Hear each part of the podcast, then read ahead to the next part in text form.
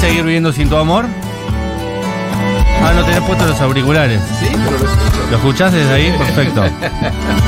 Es seguir viviendo sin tu amor, versión acordeón eh, por el Chango Spasiuk. Digo bien, estoy diciendo sin leer la rutina. Está ¿eh? perfecto, es así. ¿Y usted es el Chango Spasiuk? Yo soy chango a seca, sí, señor. A usted le dicen Chango todos, incluso sus familiares a esta altura, ¿no? Yo soy chango desde que era niño. Eh, Porque chango quiere decir niño. niño. Y eh, mi padrino de bautismo en, Apóstoles Misiones era jujeño, era el médico del pueblo. Entonces, como somos seis hermanos, yo soy el más chico, y era cliente en la carpintería de mi padre.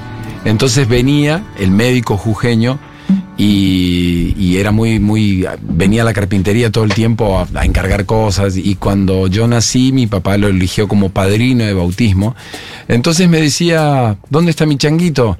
¿Cómo está mi changuito? ¿Dónde está changuito? Y en realidad nunca me llamaron Horacio, nunca. O sea, está en mi documento nada más, pero nunca, ni, mi- ni mis padres, ni mis hermanos, nada, chango, a secas, chango.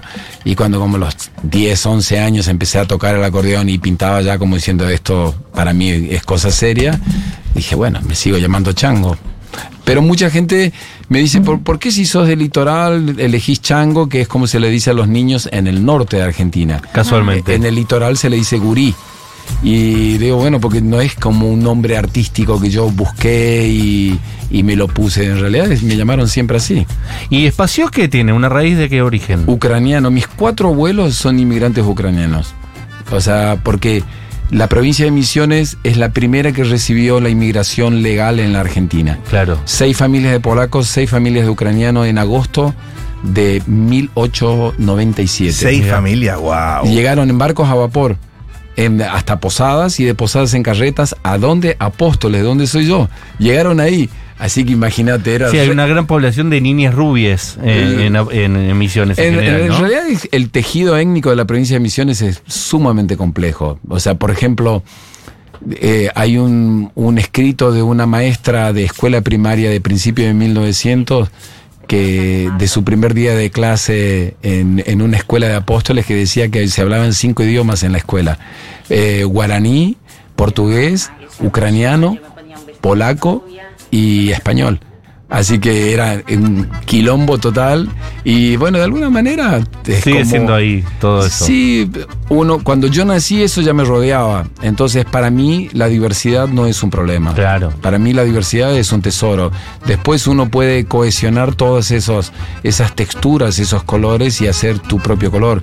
O sea, no, no es que yo elijo identificarme con mis abuelos inmigrantes y no con lo criollo o con lo mestizo o con lo fronterizo. En realidad es como... eh, es como vas a un banquete y, y- la mesa ya está servida y vos te servís de todo, porque entonces todo eso es, es tu propia fiesta, es tu propia mesa. Bueno, cuando yo nací, todos esos colores me rodeaban a mí. Entonces, para mí, no tengo ni como ningún conflicto con la diversidad. Obvio que de todas esas texturas, el chamamé es la más poderosa. Es como el color más poderoso. Porque, bueno, porque es una música que, que tiene una raíz un poco más gruesa en esa región. Entonces es más como contundente. Pero eso no implica que no haga un disco de polkas que, que mis abuelos tocaban, o de shotis, o de ritmos de la frontera con el sur de Brasil. Eh, es, para mí es como totalmente, es parte de toda mi música eso. ¿Cómo es la historia de tu primer acordeón? ¿Cómo llega el acordeón a, a tu vida? Para los que no saben, hace, no sé, 45 años atrás, ver un acordeón por primera vez era como si vieras hace 20 un iPad de última generación. Brilla, tocas y suena.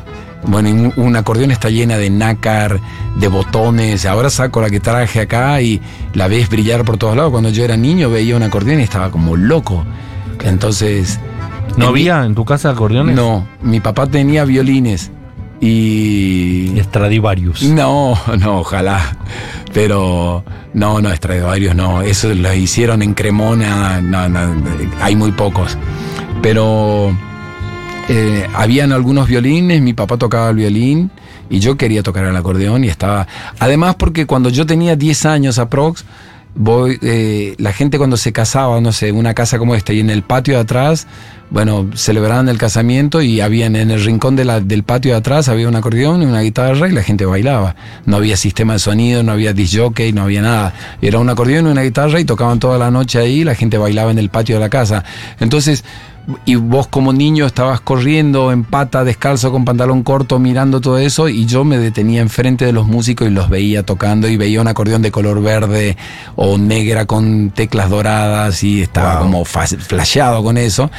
Y le insistí tanto a mi padre que me consiguió un acordeón que se vendía en una relojería, como una casa de, de, De empeño. de empeño, Sí. que habían radios, relojes, y en esa vidriería, en esa vidriera había un acordeón chiquitita y mi padre, que y hasta inclusive yo sabía que pidió prestado dinero para comprarla, eh, y me la compró y me la dejó. en- Se, en se el- le suele decir una verdulera, ¿no? La verdulera es, es de las acordeones es la primera Sí. que hay, solamente que la verdulera en la mano derecha en vez de tener un teclado de piano tiene botones.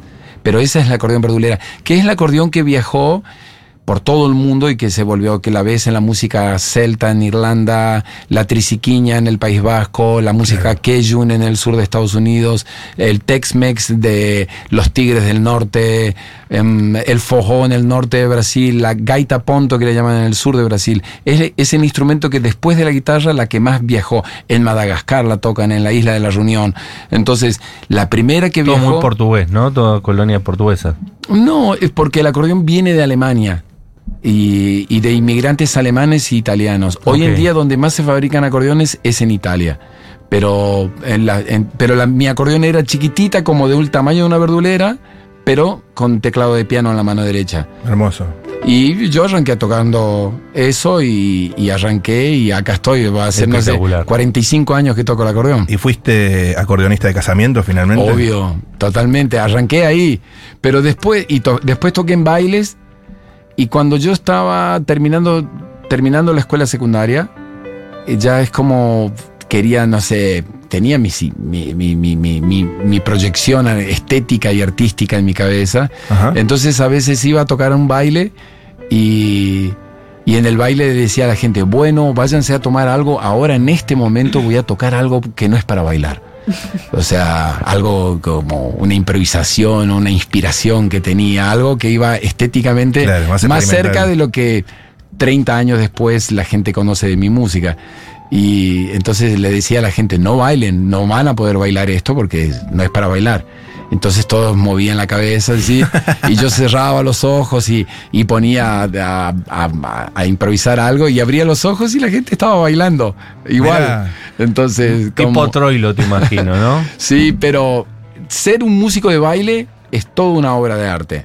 Entonces, una, no es que sos mejor cuando la gente te escucha y no baila. Tocar para bailar es un arte, tocar para que la gente escuche es otra, otro arte. Es cierto que en los últimos 25 o 30 años de mi música, la gente eh, se sienta y porque tiene muchos aspectos introspectivos, texturas, que van en un montón de direcciones, entonces no toco en lugares de baile, salvo este proyecto que hago el 27 en Niceto, Casualmente. que, que mm, me dieron ganas de juntarme.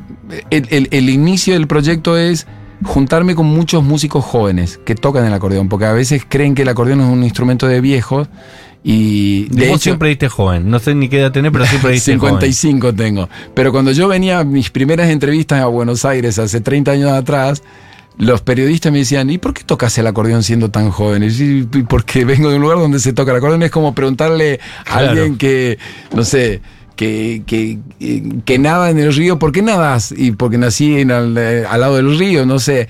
Es como...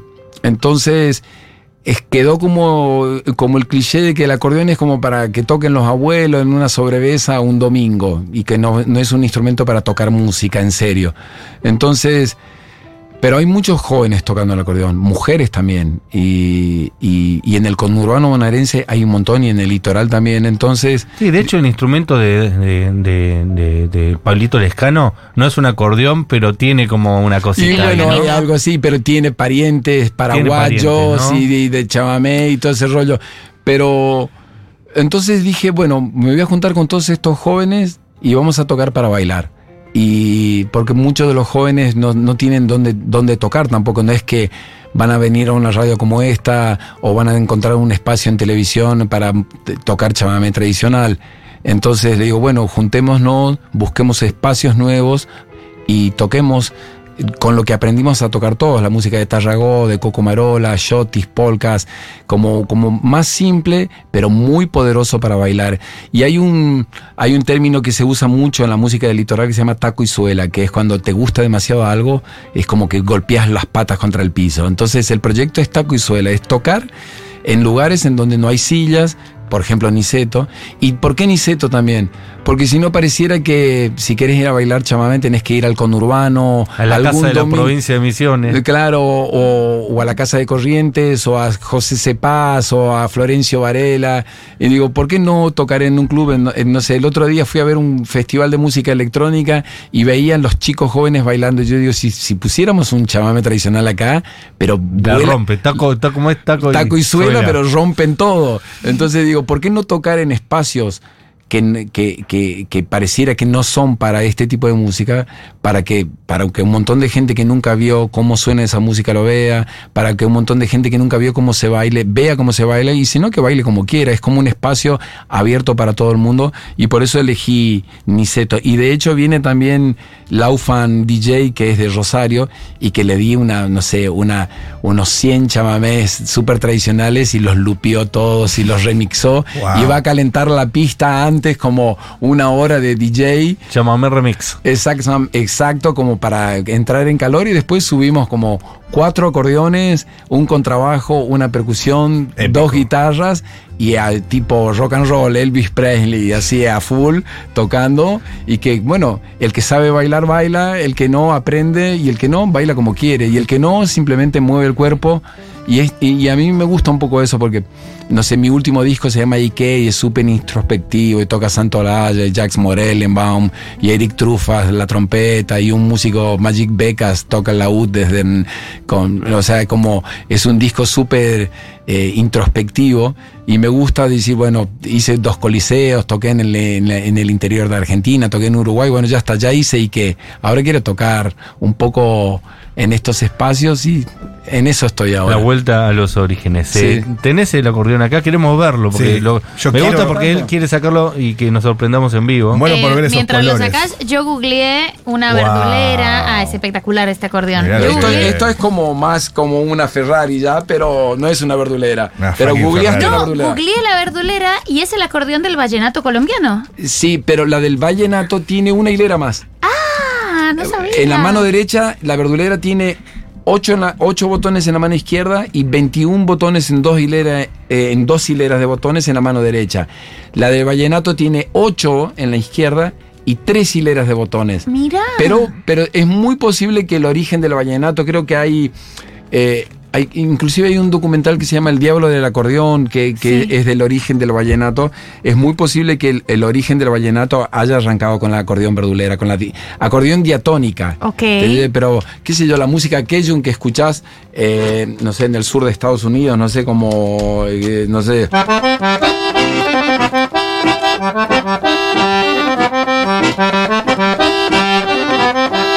Eso es el- el- la música Cajun, que, Claro. pero de donde después viene, no sé.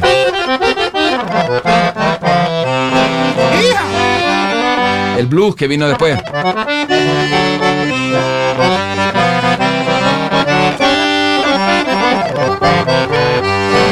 No sé, por ejemplo, pero, pero después de, de ahí puedes saltar, no sé, a. El chamamé.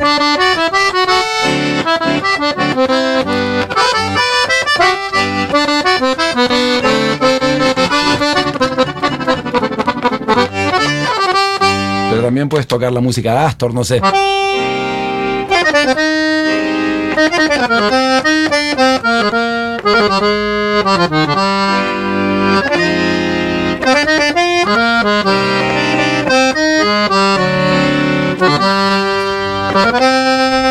No, estoy, estoy impactada con las posibilidades de ese, instru- de ese Y- instrumento. Y, y después, nada, las- después cuando El acordeón lo empezaron a desarrollar más, eh, pon- poniéndole más. ¿Qué, eh, qué- en realidad, ¿qué hay adentro de un acordeón? Una armónica, como la que toca Franco Luciani, como la que se toca en el blues. Claro. Es una lengüeta de acero que vibra con aire.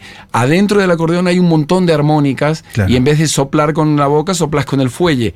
Entonces, pero adentro son armónicas, lengüetas de acero. Lo que pasa es que tenés, no sé, 200 lengüetas de acero. Tenés lengüetas finitas, lengüetas graves. Y después vas como buscando como colores de combinaciones de lengüetas de acero como para crear colores del instrumento, ¿no? Para tocar, no sé, no sé.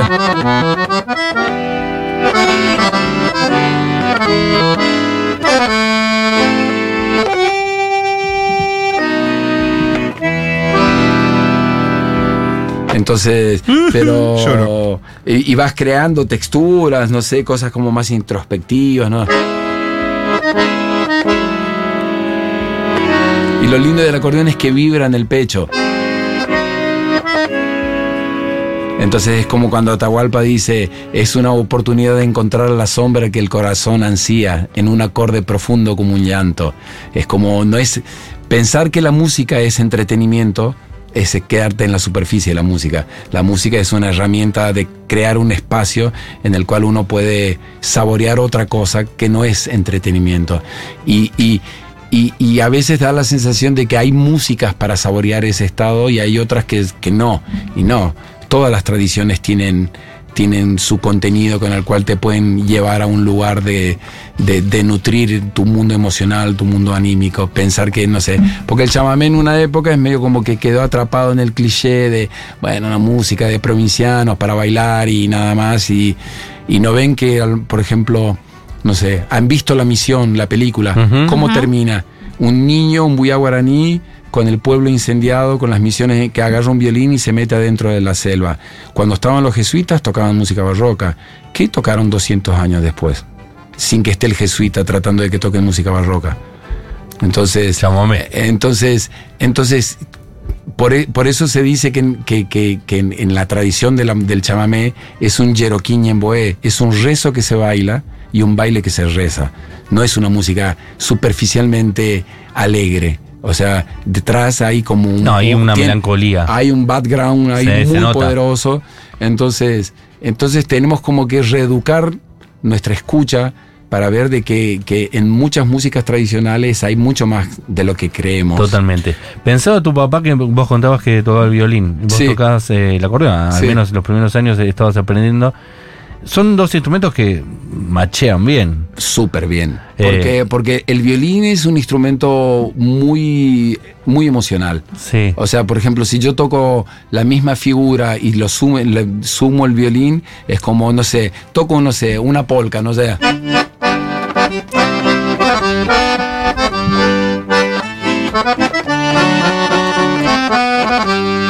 Y es y un si, y sonido si medio. suma- y si sube el violín Sí. ahí, aparece algo emocional. es un Y sonido muy un- sur de Estados Unidos, ¿no? Puede ser. eh, ese La sonido. polka. polka. La polka es el rock and roll del 1800. Claro, Es claro. la primera es la primera música globalizada. Las películas de country. se- de- Bueno, es como la es una música bailable que viajó por todo el mundo Total. y se fue convirtiendo en Kejun o en, o en Tex-Mex o en, la- o en norteña, todo, pero es, es la música que viajó o con polacos, con ucranianos, con italianos, con rusos, con vascos, con Es irlandeses. mira qué curiosidad, que vos venís de un lugar eh, de Ucrania, tu familia, tus ancestros, eh, que tienen al acordeón como Sí. instrumento y, y te vas a un lugar como eh, Misiones, que el chamamé es el sonido y también el mismo instrumento, ¿no? Sí, porque el chamamé existía antes de que llegue el inmigrante.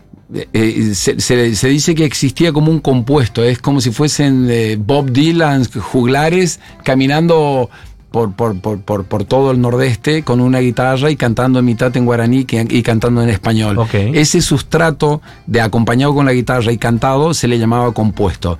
Y cuando llega en el acordeón, ese, es- ese mundo sonoro encuentra la caja de resonancia perfecta para definirse estéticamente. Es como una manera técnica de decirlo. Total, Entonces aparece.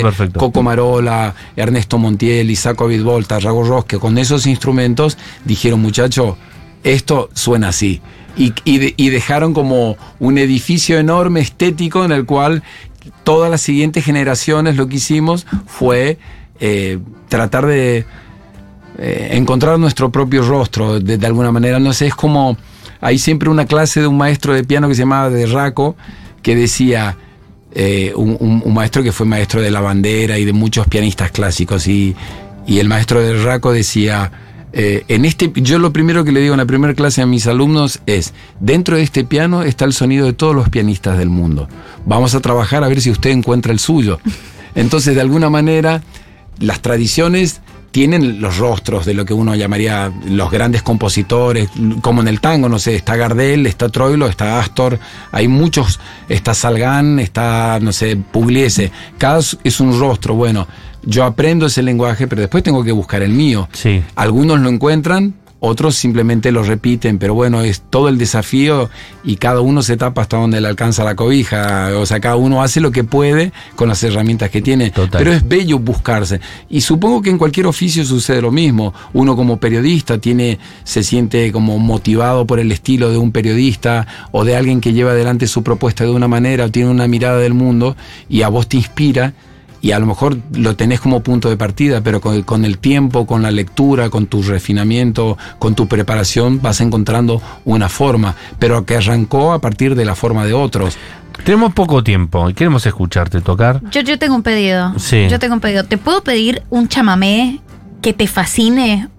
Un chamamé que digas, esto me encanta tocarlo, esto me Eh, vuelve igual, loco. eh, igual es, es una tradición que estoy distraído porque en la pared de acá de la radio se Hay ve una lagartija. una lagartija. Sí, sí. Viene todos los días a visitar. Porque hay plantas muy de misión. Claro. No, eh, eh, como ni yo soy un artista de éxitos, ni, ni, ni hay- no hay una tradición de, de un solo tema. En realidad, por, eh, para los que están invitados para el 27 de diciembre, Sí. Niceto, a las 20 horas, Taco y Suela. Tocamos en vivo para el que quiere venir a bailar. Sepas o no sepas de chamamé, o entran a la página de Niceto o Panline, las entran, o a mi, o a mi Instagram o algo por el estilo y van a ver toda la información.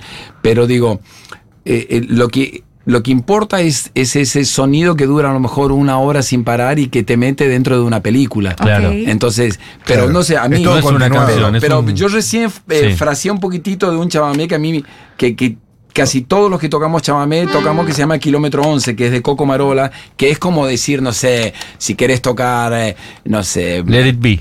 le- o, o, o, no sé, o de Jimi Hendrix, no sé, Little Wing.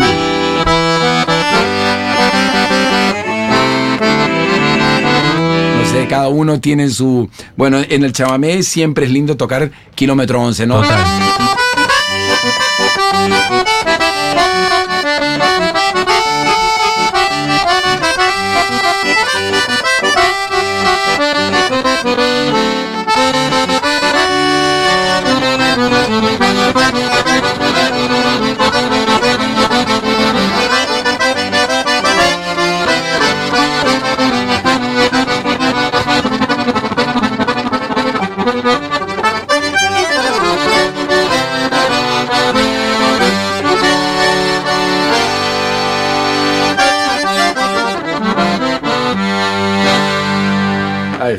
Espectacular. ¡Bravo!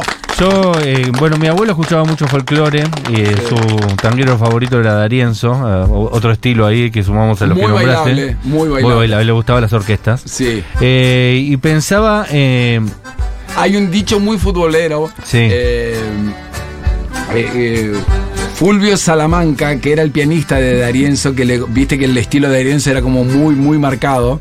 Ajá. Y, y, y- y Salama- eh, como que tocaba con mucha fuerza en el piano. Y había un dicho en el fútbol que decía, pegale como Salamanca al piano. Eh, o sea, porque le pegaba mucho Le al pegaba piano. fuerte. Le, le pegaba fuerte. eso. Eh, no, y lo que quería, lo que quería llegar co- con, esa, con ese comentario es que yo conocí Kilómetro 11 sin letra y después tiempo después lo escuché cantado por la Sole, que con una, Sí. con una melodía. Constante Aguer le puso una letra. Pero fue posterior eso, fue a la o, par. o medio cerca, eh, o, o- o inclusive juntos, ¿viste? Sí. Pero la. O sea, yo sé que, que hay gente. Constante Guerra es un gran poeta que escribió mucho con Coco Marola. Ok. Pero Coco Marola es como una figura arquetípica dentro del chamamé, es como un Gardel para el tango, es como una cosa. Hay muchas piezas importantes, pero Coco Marola es como es, tiene un plus ahí. Y es un compositor. Entonces, y, y yo creo que la, la fuerza irradia en ese tipo de melodías y en cómo construyó esa, ese tipo, esas y un montón de otras melodías más que de alguna manera levanta a los muertos. ¿viste? Total, total. ¿Y vos no se te da por cantar? Bueno, No. Siempre vos No, tocás, pero, eh, acompañas a otros pero músicos, pero nunca te no, escuché cantar. En mis ensambles siempre hay un cantor. Ahora se llama Diego ¿Y Arolfo. por qué no cantás vos? Porque yo no canto mal. Dale, sí. no, no, en No hace serio. falta cantar bien para cantar. pero fíjate vos, en la tradición de No los te creo que cantes mal, No, aparte. no canto mal. Sí, mal, pero, desafinás, no. Sí. ¿Sí? Sí, eh, Qué pero, raro. pero, pero cuando, cuando cantan los otros me doy muy bien cuenta si cantan afinado o desafinado. Ajá. Claro. Ok. pero, una, pero Oído por ejemplo, láser. en el Brasil, Sí. eh, en especial en el nordeste, ¿no? Lo que se llaman Fojó, Luis Gonzaga, Dominguiños, Valdiño, todo ese- toda esa, esa música. toda esa música del, del norte de Brasil, el- los acordeonistas cantan. Eh, es muy típico, pero en la tradición del chamamé los acordeonistas no cantan. ok. Eh, pero siempre estás rodeado de cantores. De hecho, la sección Pero de yo quiero que vos grabes un disco cantando. No, la sección de taco y suela. ¿Por qué no? Verá, pero en, mi de incomodarlo, ¿no? No, es que No, sí, lo estoy incomodando, lo estoy no, incomodando. no, porque cantaría, pero no, no, no me da. No quiero que cantes acá, quiero No, que no, grabes no, un disco cantando. No. Solo Es- con vos y Claro. la voz. Con claro. Como el juego de la boca, ¿viste? Avanzo 10 casilleros, canto, Se retrocedo. canta 50. cada uno, chango. Echamos pero- espacio con lo no, que Pero vos hablando. sabés que eh, en la sección de Taco y Suela hay una sección que se llama Chamamé Cortavena.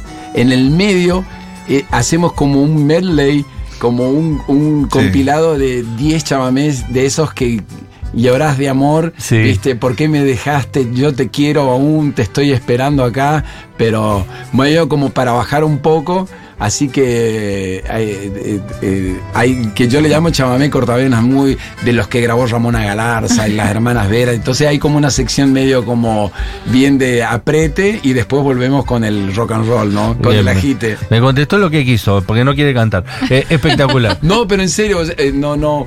Tengo como un problema de, de- Mi oído está desconectado de mi garganta. Debería Mira. estudiar. Posiblemente lo podría educar. Pero.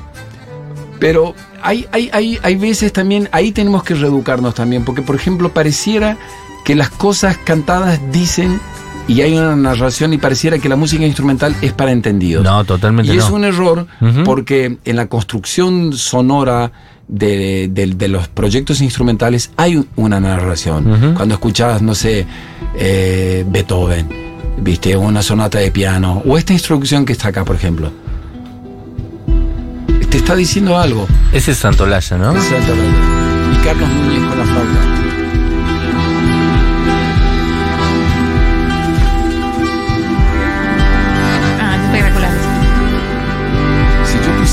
Texto acá, lo arruinaría todo. Sí, totalmente. Salvo un, un- Tenés un punto ahí, Pasa, tenés un pasa punto. eso mucho también. Como dice Wittgenstein, de lo que no se puede hablar, mejor guardar silencio. espectacular Bingham. eh, Paula Artigo que estuvo en los controles, Julián Ingrata estuvo en la producción, estuvo Agustina Fernández Maldonado en redes sociales, producción, etcétera. Nos quedamos sin tiempo. Te quiero hacer la última pregunta. ¿Por qué pensás que los músicos de rock, eh, siendo que vos contabas que por lo general los músicos que hacían chamamé, que tocaban el acordeón, eh, eran gente más grande o que no era tan común en, eh, en el mundo de la música ver eh, acordeonistas jóvenes. ¿Por qué pensás que te llamaron tantos músicos de rock para colaborar? ¿En qué momento vos crees que se dio esa comunión? Que no me acuerdo de Cienfuegos haciendo un tema de David Byrne, de Talking Head, Sí. eh, con Divididos un montón de veces. Digo, Sí. has colaborado con un montón de artistas Porque- de rock. Porque en un principio es una, es una actitud de si yo quiero que me respeten, tengo que respetar. Sí. Entonces, creer que solamente mi tradición tiene valor eh, y, eh, no, no- no- no sirve en el diálogo con el otro. Entonces, yo tengo que legitimar el mundo del otro.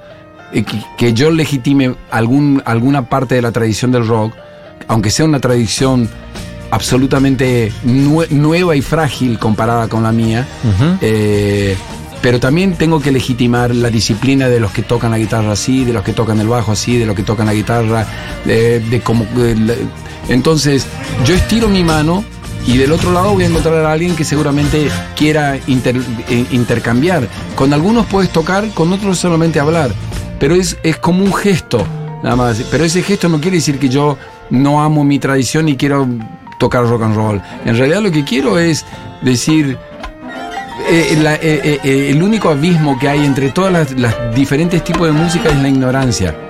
O sea, no sé, Iggy Pop seguramente disfruta un disco de chamamé en su casa y lo celebra. Entonces, eh, eh, de alguna manera te está eh, eh, educando a decir, no seas tonto, no te pierdas de conocer otras tradiciones. Total, lo veo a Iggy Y Pop si- escuchando y si- chamamé. Y si yo, y si yo nací en. Hace tradición- calor en y si yo nací en la tradición de, de- de- de- del chamamé, no voy a ser tan imbécil de no disfrutar, no sé, de, de, de- de Black Dog de Led Zeppelin, por ejemplo. Temazo. Por ejemplo. ¿Podrías Entonces, hacer algo? Esta es la canción con la que cerramos todos los programas nosotros de She's the Rainbow de, de Rolling Stone.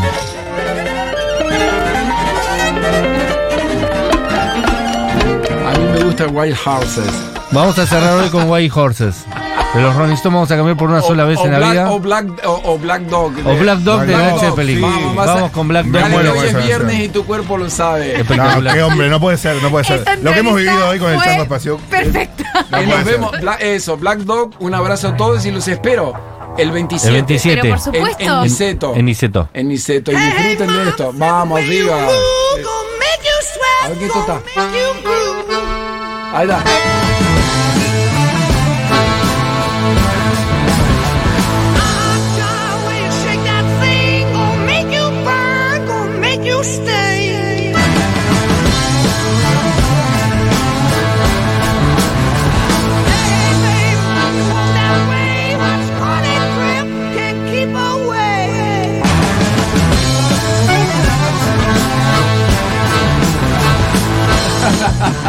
Espectacular, ¿eh? Led Zeppelin y el Chango Espacio solo en Después de la Tormenta por Futuro. Gracias por haber venido, Chango.